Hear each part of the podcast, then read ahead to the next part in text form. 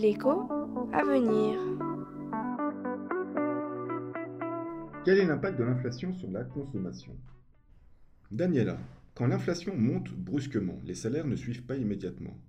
L'inflation rogne alors le pouvoir d'achat des ménages. Moins de pouvoir d'achat, est-ce que c'est moins de consommation? Tout à fait, José. L'inflation diminue le pouvoir d'achat du revenu, mais également celui de l'épargne. L'impact négatif de l'inflation sur la consommation a donc deux jambes. La première est que si les salaires ne suivent pas l'inflation, je ne peux plus acheter autant qu'avant. Éventuellement, je peux réduire mon épargne. Mais les ménages les plus modestes n'ont pas beaucoup d'épargne. Donc leur capacité à amortir la baisse de leur pouvoir d'achat par l'utilisation de leur épargne est limitée. Et la seconde jambe de cet impact négatif sur la consommation Eh bien, même pour les ménages qui ont une capacité d'épargne plus importante, le pouvoir d'achat de leur épargne baisse.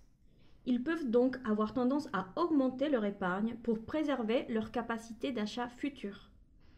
Au final, si l'inflation est temporaire et peu importante, les ménages vont plutôt taper dans leur épargne pour amortir le choc.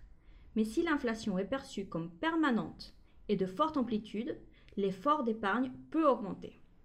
Donc, on le voit, une hausse de l'inflation attaque le pouvoir d'achat du revenu aujourd'hui et peut forcer les ménages à davantage épargner, ce qui amplifie l'impact négatif sur la consommation. Mais a-t-on également des impacts sur la structure de la consommation? Effectivement, on observe que les consommateurs changent leur manière de consommer en reportant leurs achats non essentiels et en substituant certains produits pour d'autres moins chers. Parfois, sur certains produits, on observe aussi des effets surprenants. Par exemple, si un achat important est nécessaire et avait été prévu de longue date, le ménage peut alors précipiter l'achat pour éviter de payer plus cher demain. Et puis, il y a les effets indirects. Plus d'inflation, ce sont des taux d'intérêt plus élevés, donc du crédit plus cher. Cela diminue la capacité d'emprunt et donc de consommation des ménages.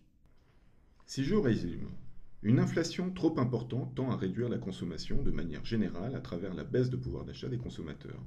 L'effet est plus ou moins important suivant le comportement d'épargne et le changement des conditions d'emprunt. Et il n'est pas le même suivant les produits consommés.